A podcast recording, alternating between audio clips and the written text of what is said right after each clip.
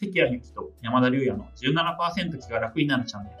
この番組ではサイコロジストの関谷とマーケッターの山田が日頃の生活の中でモヤモヤとする気持ちを少しだけ軽くするお話をするチャンネルです。ラジオ形式でまったりお送りいたします。はい、マーケッターの山田です。サイコロジストの関谷です。よろしくお願いします。はい、えー、今日のテーマは、えー、これに当てはまったら ADHD のなんじゃないかなっていう、その特に分かりやすい特徴についてですね、心理学者の関谷さんに伺いたいなと、えー、思います。うん、はい。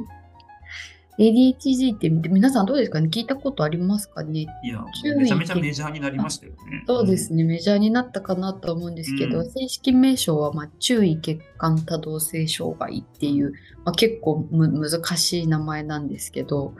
うんと、まあ、ただ、あの、ちょっとあらかじめ言っとくと、まあ、あの、なんていうんですかね、診断自体は医療機関でしか受けられなくって、まあ、自己判断はできないので、まあ、今日はちょっと特徴をお伝えするみたいな感じになると思うんですけど、うんと、なんか医療機関ではですね、なんか単純にお医者さんがあの話を聞いて診断をつけるっていうよりは、あのしっかり検査ですね、心理検査、あのまあ、ウェクスラー式検査、ウェクスラー式成人知能検査とかって呼ばれる検査とか、あとは場合によってはご家族とか、あの会社でのお仕事の状況とか、そういう周囲の聞き取りなんかも踏まえて、総合的にお医者さんが判断するので、結構その診断は、何て言うんですか、やっぱり慎重に単純にそういう特徴があるからあの品がつくっていうよりも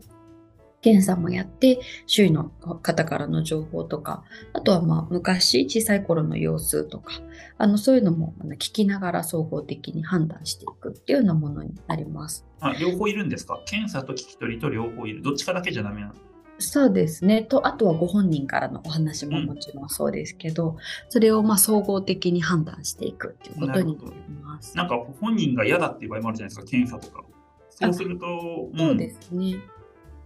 基本的には何て言うんですかね。ご本人が望まなければそもそも受診なんかにもなかなかつながらないので、うん、そうするとね診断を受ける機会もなかなかないかなっていうふうには思うんですけどうんと、まあ、だいぶなんて言うんですかね、その、この発達、発達の偏りみたいなものに対するイメージっていうのも変わってきたかなと思っていて、まあ、昔はなんかそれだと仕事できないみたいな感じだったのが、今はまあ特徴の一つで、まあ、すごく得意なこともあったりとかするので、まあ、その人の特性を生かすために、ま、検査とかもやって、あの、ま、自分の特徴とか、を知ったりとか、それを周囲の人に理解しやすくなるために診断を受けたりとか、まあ、そんな風に少しあの変わってきている面はあるかなというふうに思います。でまあ、この ADHD ですね、特徴は、まあ、あの DSM-5 とかあの ICD あの、まあ、10とか11とかのあの、まあ、診断基準なんかもあるんですけど、まあ、その中で書かれているものとしては3つの特徴っていうのに分けてあのなんていうんですかね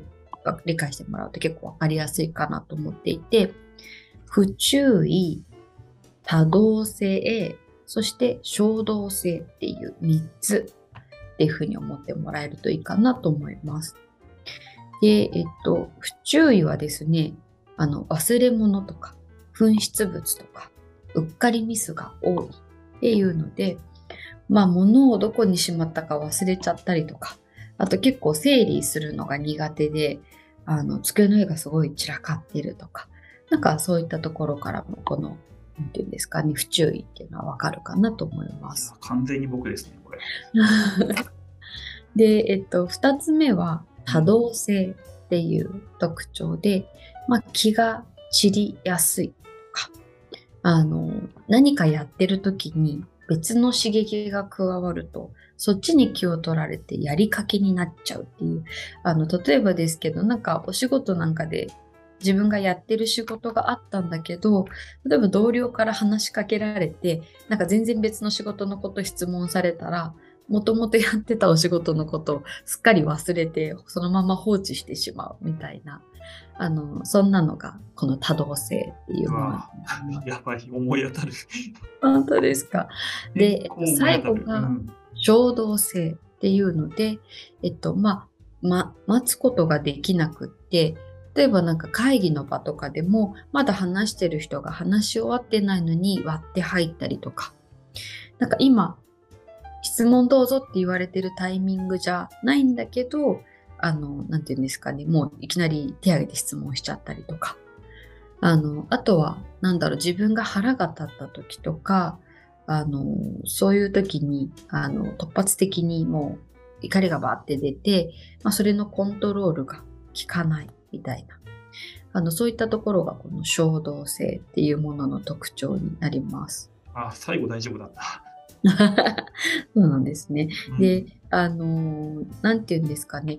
この、じゃあ、こういう特徴があるっていうことだけで、あの、診断が受けられるかっていうと、実はそうではなくて、DSM-5 なんかの診断基準では、こういう特徴があることに加えて、社会的及び学業的に直接悪影響を及ぼすほどであるっていう、なんていうんですかね、どれぐらいその社会生活がそれによって遅れなくなっちゃってるか、みたいなところも、あの、なんていうか、満たしてないと診断が受けられなくて、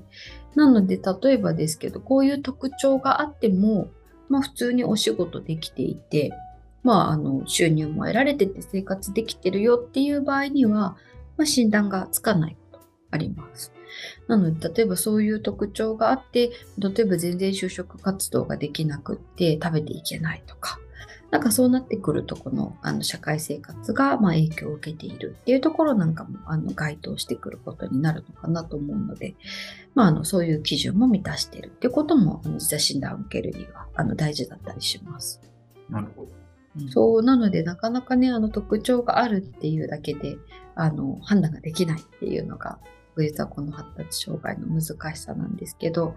まあ、ただ、何て言うんですかね、この診断に該当するか該当しないかは置いといて、も、まあ、自分にどんな特徴があって、それをあの、それとどううまく付き合っていくか、みたいな部分っていうのは、あの、まあ、人に相談して工夫したりとかっていうのができると思うので、なんか自分について知るっていう意味では、なんかこういうあの3つのうちなんか当てはまるのないかなとか、それに対して自分でどう対策してるかなとかって考えてみるっていうのは、なんかまあいいいい機会にもなるかなと思います。ほっとしますよね。その、うんうん、なんかちょっと自分が非社会的というか、あまり適応できないなと思ってた部分があるのが、あ、ADHD のそのちょっとに近いタイプなんだとか、それに該当するんだって理解できるだけで、なんかそういう情報を調べたりとか本読んだりとかして、どうやってね、あの、仕事していくのかとかっていうのにつながっていきますよね、やっぱりね。そうなんですよね。うん、なんか、やっぱりよくわからない、自分でもよくわからないものって人に説明できないですけど、うん、例えば自分がなんか、あの、なんて言うんですかね、さっきのなんかあの特徴の中で言うと、例えば結構そのうっかりしてしまうことが多いっていう場合には、あの、なんかメモを取るとか付箋で貼っておくとか、あの、で、あの、なんか、そのリマインドをあのかけておくとかってやったりとか、まあ、周囲にもね、そういうことの協力をお願いしたりってこともできるかなと思うので、そう、そういう意味ではね、なんか、まあ、これに限らずね、いろいろ多分私たちって、なんか自分が困るような特徴っていうのも持って生まれてるものだと思うので、そう、なんかそことうまく付き合うためのヒントになるといいかなと思います。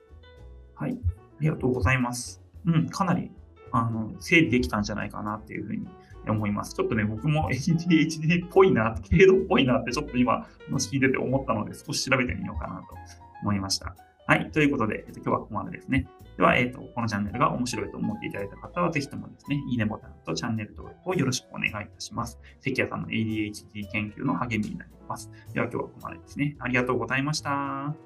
りがとうございました。